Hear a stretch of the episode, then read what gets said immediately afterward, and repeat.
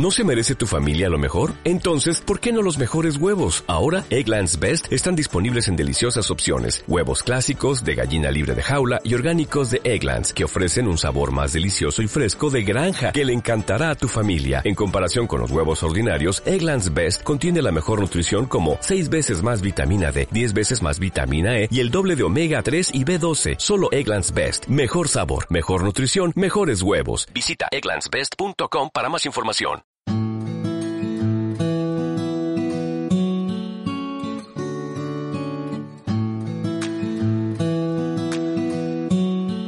Hola, saludos de Juan de Dios Rodríguez. Aquí estamos, como todos los lunes a mediodía, a través del blog Leyenda Viva, en iVoox, Apple Podcast y redes sociales, para hablar y escuchar momentos de radio. Hoy se trata de una historia lejana en el tiempo, con una leyenda propia, que dio lugar a la radio musical. Precisamente por los peligros que se ciernen sobre ella, quizás convenga recordar los inicios y crecimiento, para observar cómo ha evolucionado la forma de transmitir lo que la ciudadanía, el oyente, prefiere a fin de cuentas dentro de la música en sus diferentes formatos y soportes. Veremos la importancia que adquirirían los prescriptores por encima incluso de los formatos, o precisamente gracias a ellos, según el caso. Vamos a empezar hablando del amigo americano. Se trata de Robert Steiner Kidd, era un viejo conocido de Radio Madrid. Tras la guerra civil había llegado a España para formar parte del equipo de la Casa Americana. Sus conocimientos de radio no iban más allá de haber trabajado en la emisora de la Universidad de Harvard, pero eso no le fue impedimento para integrarse en el equipo de la emisora. Y, al margen de las discrepancias con Antonio Calderón, fue aportando sus ideas como la búsqueda de talento con programas como Tu carrera es la radio. El amigo americano se marchó, pero años después fue llamado de nuevo a comienzos de los 60 para asesorar sobre la radio musical debido a la necesidad de diferenciar las programaciones. La Nochebuena de 1964, jueves, Franco había firmado un decreto por el que se obligaba a las emisoras de radio a crear una programación diferenciada entre las FM, frecuencias moduladas, o modulación de frecuencia, y las ondas medias, OM. Ante tal tesitura, Eugenio Fontán, director general ya de la SER desde 1960, llamó al amigo americano para que asesorara sobre qué hacer, como cuenta Miguel de los Santos. Como todas las grandes cosas, nacen de una casualidad y de una pura anécdota. Se le ocurre a la dirección de la cadena SER, por aquellos años, invitar a uno de los grandes maestros teóricos de la radio, uno de los hombres que más libros han publicado sobre la radio, que era eh, un norteamericano llamado Robert Kidd. Vino y nos dio un cursillo a Juan de Toro, Tomás Martín Blanco, Joaquín Prat, José Luis Pecker, a mí y no recuerdo si algún compañero más estaba implicado en esto, que me perdone porque me haya olvidado de él, pero vamos, creo que no. A mí me llamó la atención algo que este señor nos presentó como los Top 40. En ese cursillo al que se refiere Miguel de los Santos, Robert Kipp contó el caso que con el tiempo se convertiría en leyenda, como decía al principio, sobre lo que el productor Richard Fatherly aseguraba. Todd Stord había inventado un formato de emisión musical en su emisora de radio KOWH en Omaha, Nebraska, a principios de los años 50. Al parecer, Todd se había fijado en la cantidad de veces que los clientes de un bar reproducían determinados discos en las jukebox de manera constante y decidió establecer una lista semanal basada en la frecuencia de dichas reproducciones en su emisora. El formato tuvo un enorme éxito comercial y Stodd y su padre adquirieron varias emisoras con el nombre de Stodd Broadcasting Company. De esa forma nace el Top 40. En 1989, Todd Stord sería incluido en el Salón de la Fama de la Asociación de Locutores de Nebraska. Por cierto, un inciso, se podría hacer algo parecido en nuestro país, ¿no? Mientras, aquí, en España, la radio pública creaba en 1960 Radio Peninsular, la más musical, según rezaba su eslogan. Por allí desfilarían profesionales que programaban todo tipo de música como Santiago Vázquez, José Luis Uribarri, Miguel de los Santos o más tarde Mariano de la Banda, con su incubadora en la que Cuchi Cuchi, su hija Beatriz, una niña eh, de poco más de tres años, que se encargaba de criticar los discos que su padre no se atrevía. Casi todos esos profesionales se habían formado en la Escuela de Radio Juventud, en Radio Peninsular y posteriormente en La Voz de Madrid, donde empezó a destacar el programa de un radiotelegrafista de Iberia que volaba con frecuencia a Nueva York en los jets Super Constellation de la McDonnell Douglas.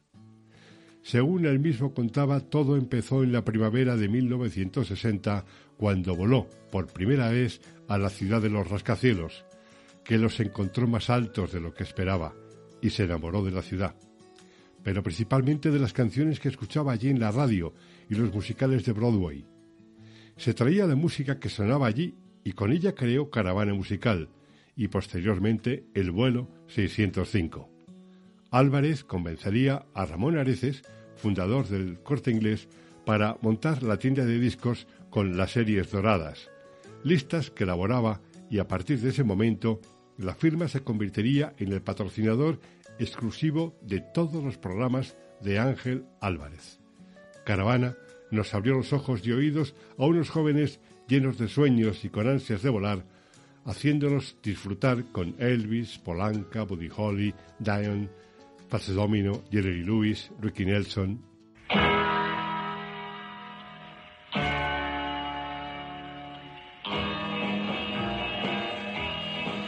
Hola, ¿qué tal? Saludos de Ángel Álvarez. Esto es Caravana, en La Voz de Madrid.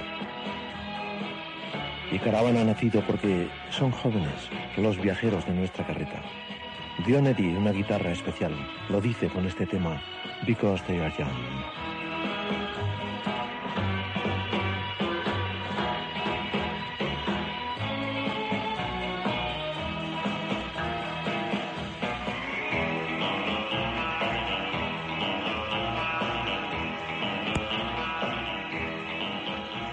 Porque son jóvenes. Este tema es casi un himno para una joven generación. Y las canciones de Jim Reeves salen sin duda del corazón. Jim Reeves, él tendrá que irse, es música campesina en la carreta de caravana. Put your sweet lips a little closer to the phone. Let's pretend that we're together all alone.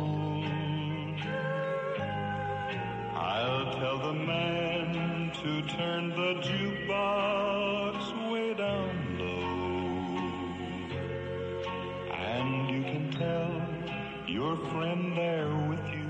He'll have to go. Lo consideramos en Caravana como algo nuestro. Es una voz de humo, una sensibilidad especial.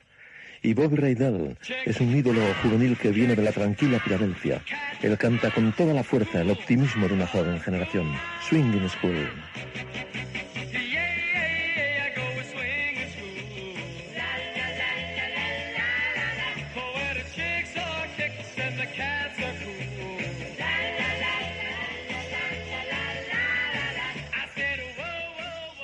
1960 es el año de Bob Rydell. Esta es la música de caravana para jóvenes emociones, que a veces llegan como una suave brisa, otras como un huracán. Ricky Nelson, otro ídolo juvenil. John Mosens, un niño prodigio, camino de la leyenda del rock.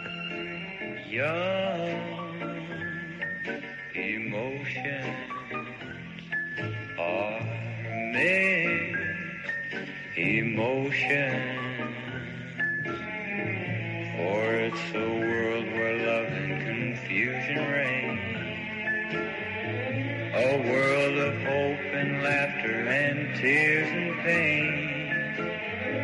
At times a gentle breeze a hurricane. A world full of doubt, but love works it out.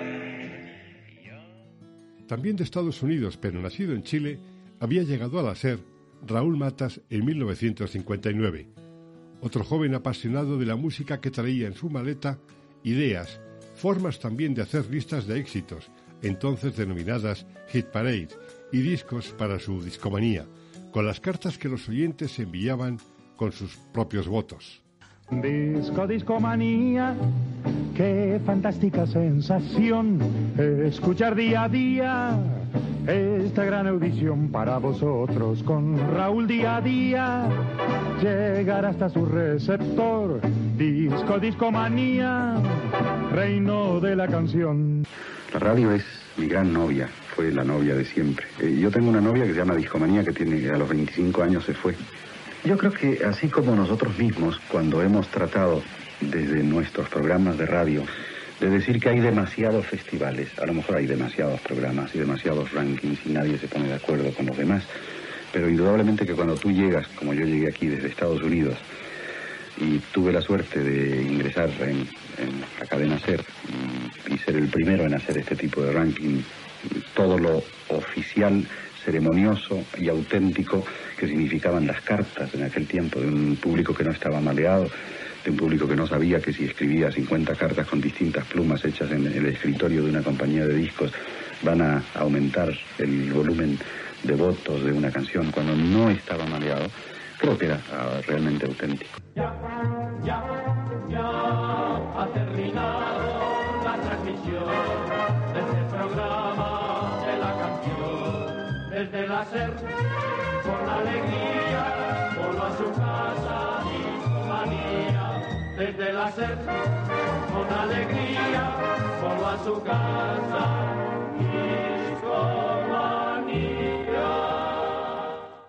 A Tomás Martín Blanco, que había creado en la SER el musical, un programa que se emitía cada domingo a mediodía desde el Estudio 5 de Radio Madrid, cara alrededor de poco más de 100 musicales, como les llamaría siempre Martín Blanco, se unieron Mariano de la Banda, Miguel de los Santos, Raúl Matas, Pepe Palau, un amante del jazz y del rock, Joaquín Prat, un joven valenciano que revolucionaría la radio comercial, y Rafael Revert, un chaval que procedía de la caravana de Ángel Álvarez. Con ellos empezó a tomar forma la idea de la radio musical en FM que pondría en marcha Rever a instancias de Andrés Moret, responsable de programas de Radio Madrid y que posteriormente pasaría a ser director de Radio Valencia. Recuerdo perfectamente, estaba al mando de aquello el señor Moret. Claro, no había aparatos de radio con FM.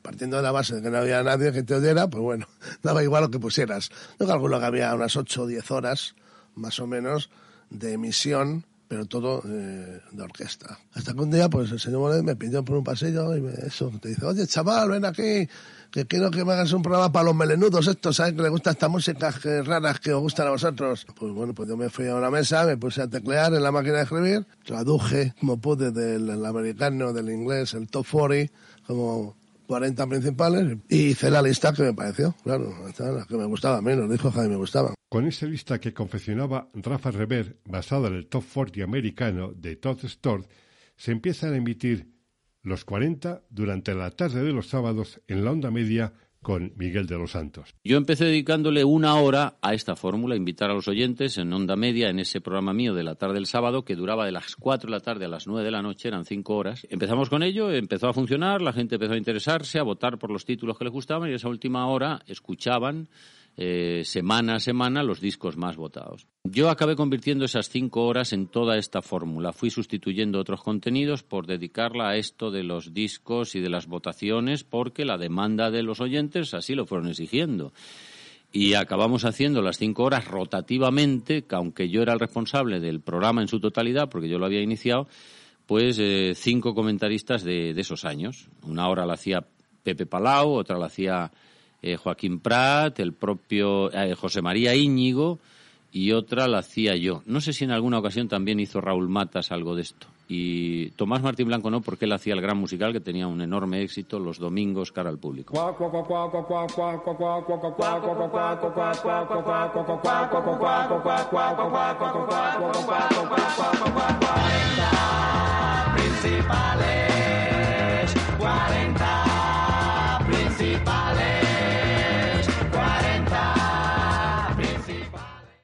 Poner en marcha la FM, y para ello se habilitó un pequeño locutorio al lado del despacho de Rafa Rever, en el que un equipo creado y formado por él mismo empezaron a poner los primeros 40. Ahí estaban Manolo González, Alicia López Udia, Ángel Carbajo y Olimpia Torres. allí empezó a emitirse la lista de los 40 principales con el siempre recordado primer número uno, Monday Monday, de Mamas and the Papas, a partir del lunes 18 de julio de 1966. Madrid apareció un día Olimpia Torres, que fue la primera, diríamos, jockey que tuvimos, porque Ángel Garbajo no era jockey. Y, la Olimpia, pues sí le daba un ratito. Y yo ya me preocupaba decirle, oye, di esto así. Y ella ya empezó a coger un tono, que fue lo que al final, en los 40, se han distinguido de la radio en España, porque ha tenido un tono. Entonces, pues Olimpia fue la primera y hay que recordarlo. Frente al despacho de Rever se encontraba la redacción del periódico El Musical, base del programa de radio. Por allí pasaban José María Íñigo, Alfonso Eduardo, los mencionados Mariano de la Banda y Miguel de los Santos, o Maribí Fernández Palacios, bajo la dirección de Basilio Gasent. En 1968 se quiere fortalecer la FM de los 40 y el periódico incorporando al equipo y a la emisora a Joaquín Luqui, un chaval navarro de 20 años que en Radio Requeté de Navarra, hoy Radio Pamplona, había llamado la atención por su creatividad y pasión, tanto con sus comentarios musicales en el pensamiento navarro como en el semanario Disco Express. Y entonces, como ahora, lo que querían, queríamos, queremos es hacer felices. Yo me siento feliz si los oyentes son felices, con la ayuda de la música y del espíritu indomable de ese deseo de felicidad y de convertir a la gente joven en algo muy especial, porque los 40 principales, con ayuda del transistor, que fue muy importante, hizo ver a todo el mundo que la música joven ya tenía un puesto clave en la radio. Eso fue la gran aportación de los 40 principales que al principio, claro, se daba poquito y en FM y en onda media, pero luego ya finalmente en la FM. Y por supuesto, como símbolo de entonces y de ahora, el fenómeno del siglo, Beatles, Beatles Forever, como el espíritu de los 40 principales. Jóvenes, ser, sentirse jóvenes, ser felices con la música es lo principal. Cuando comienzan los 70, la radio musical ya ha adquirido su propia personalidad los 40 se han establecido de forma rotunda en Madrid. De hecho, programas que habían iniciado su andadura en otras emisoras, como el vuelo 605 de Ángel Álvarez, se establece en Radio Madrid FM, en la que ya era su horario habitual, las 3 de la tarde. Una hora antes se programaba Trotadiscos, el programa que Constantino Romero, Rafael Turia y Ángel Casas producían y realizaban en Radio Barcelona y rápidamente pasaría a emitirse en cadena a través del correspondiente envío entonces de las cintas a las diferentes emisoras. San Francisco era entonces como una gran comuna musical, en la que latía la rivalidad entre los diferentes artistas, pero también un elevado grado de amistad y colaboración, y a veces amor, como el que Country Joe McDonald, líder del grupo The Fish, confesaba en su canción Janis por su gran amiga Janis Joplin. Desde vuelo 605 te habla Ángel Álvarez con los saludos del corte inglés.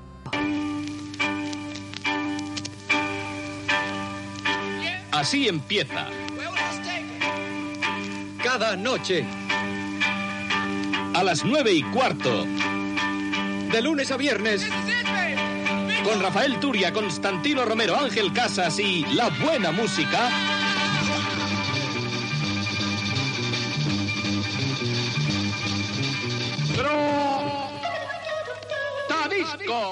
El equipo de la generación de los comienzos de los 70 estaba formado por Olimpia Torres, Rafael Luis Díaz, Luis Fernando Montilla, José Luis Fradejas, Pablo Quintana y José Luis Arriaza y a él nos sumamos algunos más en 1973. Los 40 se emitían de 10 de la mañana a 10 de la noche. A partir de esa hora, Fernando Vega, un histórico de la radio, presentaba un programa de música clásica con guion de Carlos Gómez Amat y Mari Garijo. Continuaba una selección de orquestas y se cerraban las emisiones a la una de la madrugada. Al poco tiempo, los de aquella generación del 73 empezamos un programa la noche de los domingos de 11.30 a una de la madrugada denominado La música de que posteriormente denominaríamos Su nombre es. Aquel equipo lo formábamos los Javier Palomero, Carlos Caballero, José Luis Arriaza, Romualdo López, Juan Navarro, Juan Fernando García y algunos más. Así sonaba un programa especial o el comienzo de un programa especial que realizó Juan Navarro. Su nombre es Isaac Hayes.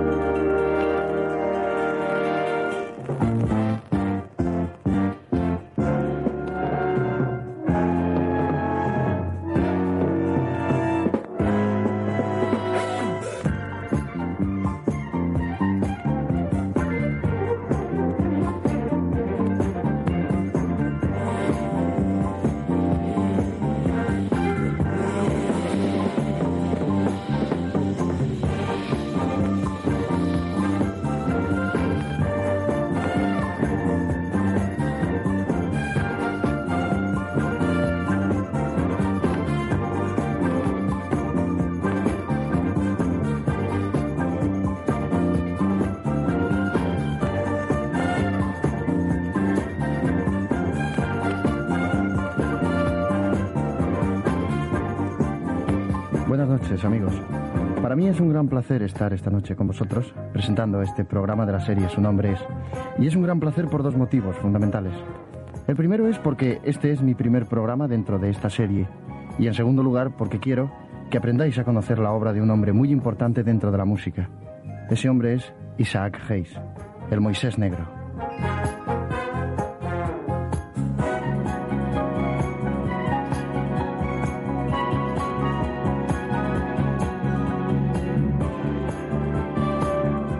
Su nombre es, está dedicado durante 90 minutos a Isaac Hayes.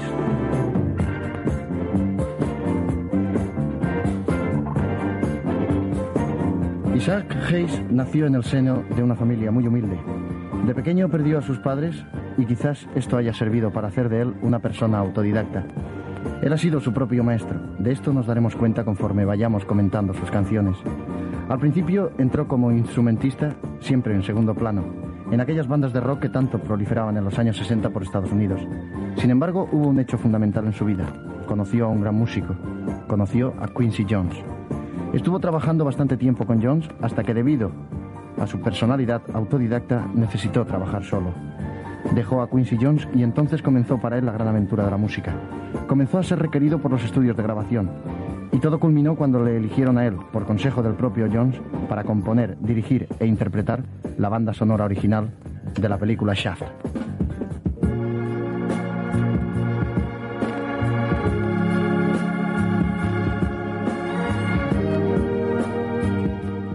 El musical se había convertido ya en el gran musical.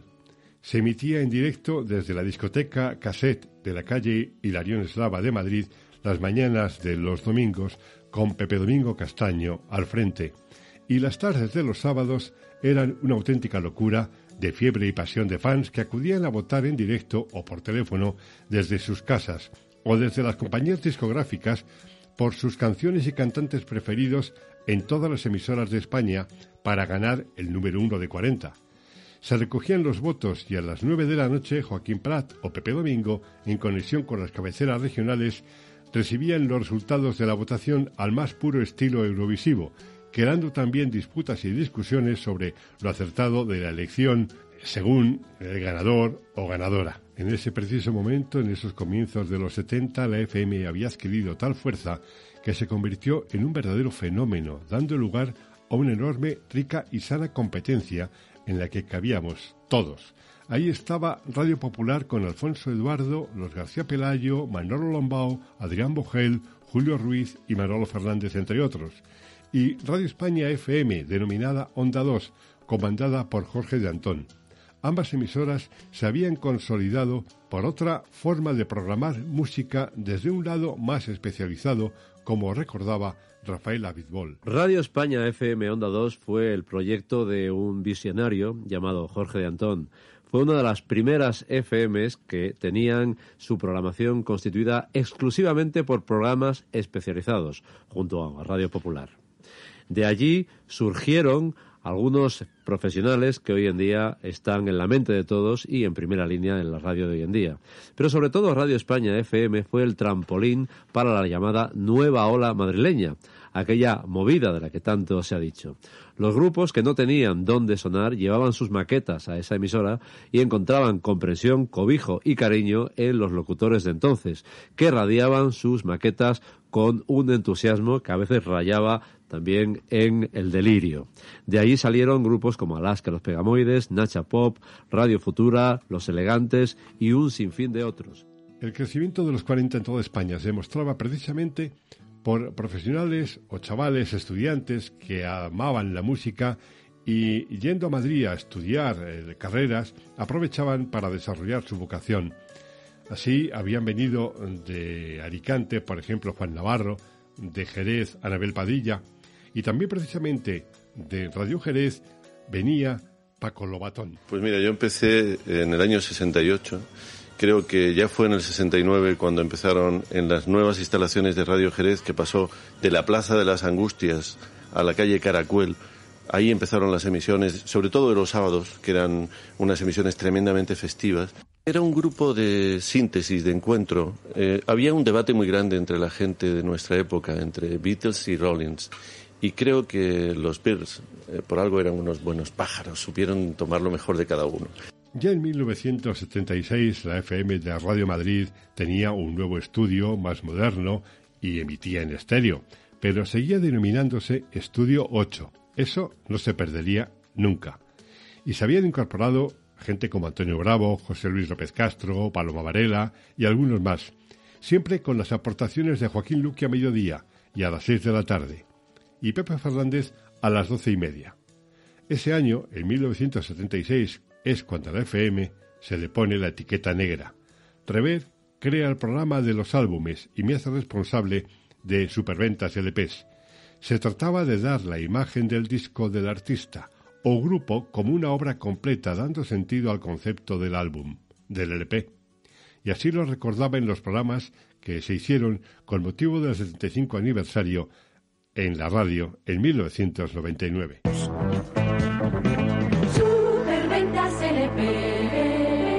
Efectivamente, esa era la sintonía, el jingle con el que entrábamos todas las tardes desde las 6 hasta las 10 de la noche en Superventas LPs. Fueron tres años, tres años eh, únicos y repetibles, porque efectivamente ese programa empezó en antena como Superventas LPs eh, tras la Semana Santa de 1976 y finalizó en el mes de septiembre de 1979 puedo decir que yo y únicamente yo hice ese programa con una excepción. Eh, bueno, yo el primer año lo hice los siete días de la semana, iba de lunes a domingo, yo estaba los siete días de la semana, seis a diez, incluso los sábados con esa ruptura que había con la programación de convencional en el que se emitía simultáneamente la misma programación en convencional y, en FM, también estaba en menos, estaba solamente una hora, compartiéndolo con Joaquín Luque y con Pepe Fernández eh, y con las votaciones de 40, los domingos a las cuatro horas de rigor. Los 60 habían visto nacer las FM el musical, más tarde el gran musical, y los 40. En la década de los 70 se habían consolidado las FM y las programaciones musicales con los prescriptores. Llegaba el momento de dar el salto definitivo, un salto de calidad.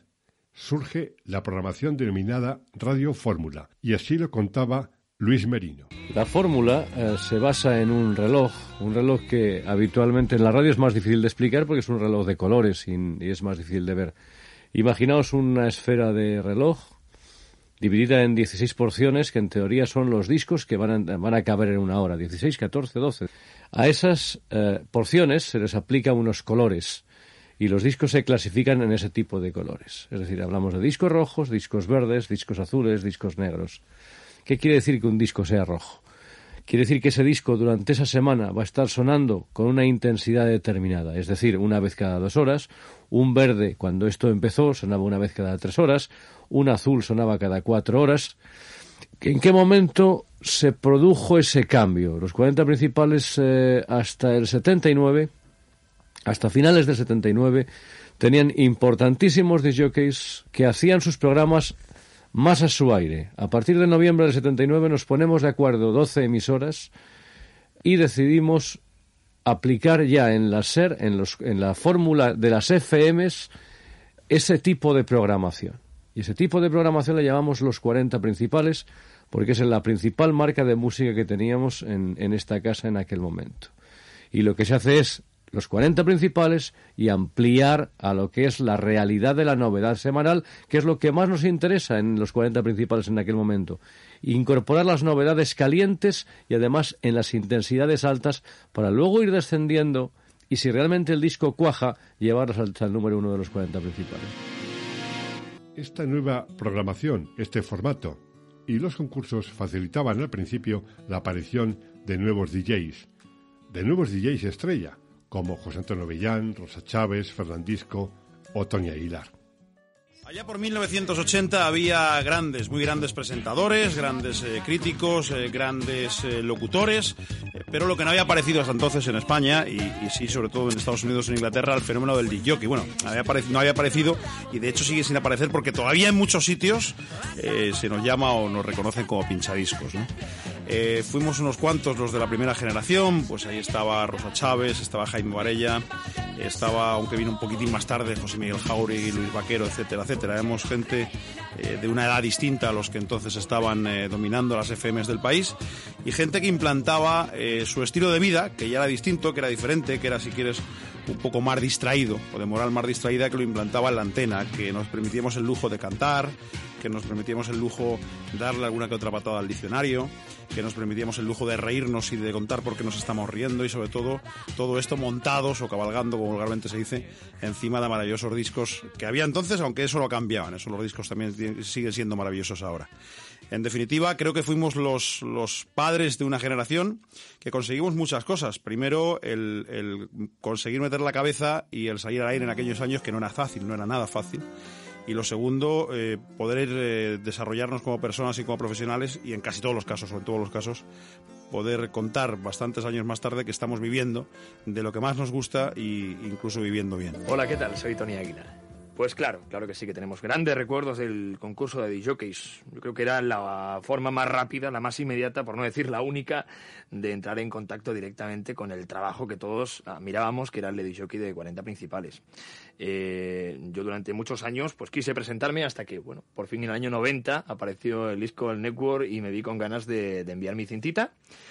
Y así quedé campeón por la ciudad de Barcelona, entonces, de esa manera ya pasabas a la final que se realizaba en Madrid. En ese caso, en el año 91 fue la discoteca RKO. Yo recuerdo que tuvimos primero un viaje, los ganadores de todas las provincias, hasta Londres, donde estuvimos allí viendo conciertos, incluso vimos a Level 42, donde asistimos a un montón de, programaciones de directos de Londres y después a la vuelta ya era la final en la discoteca RKO y allí pues imaginaos el doble de nervios, no únicamente por ser un concurso, sino por además estar hablando para los 40 principales y sabías que ese domingo iban a poner tu grabación en el Gran Música.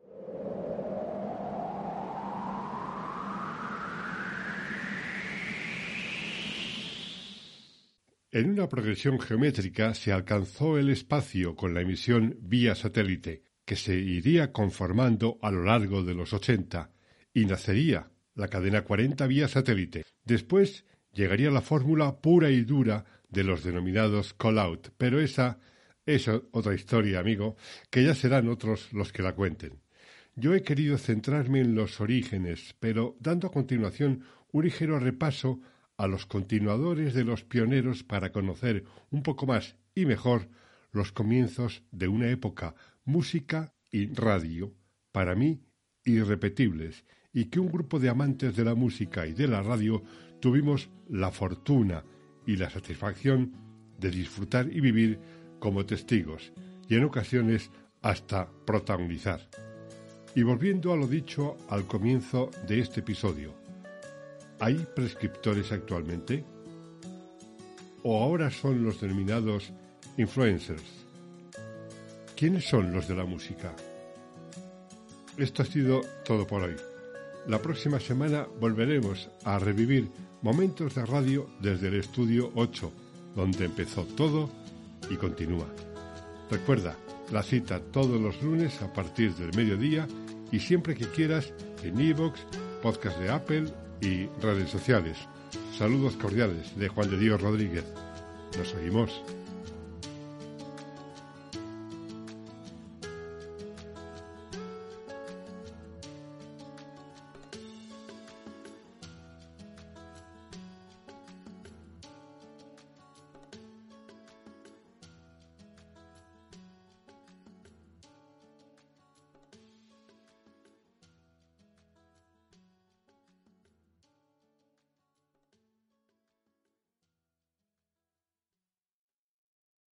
¿No se merece tu familia lo mejor? Entonces, ¿por qué no los mejores huevos? Ahora, Egglands Best están disponibles en deliciosas opciones. Huevos clásicos, de gallina libre de jaula y orgánicos de Egglands, que ofrecen un sabor más delicioso y fresco de granja que le encantará a tu familia. En comparación con los huevos ordinarios, Egglands Best contiene la mejor nutrición como 6 veces más vitamina D, 10 veces más vitamina E y el doble de omega 3 y B12. Solo Egglands Best. Mejor sabor, mejor nutrición, mejores huevos. Visita egglandsbest.com para más información.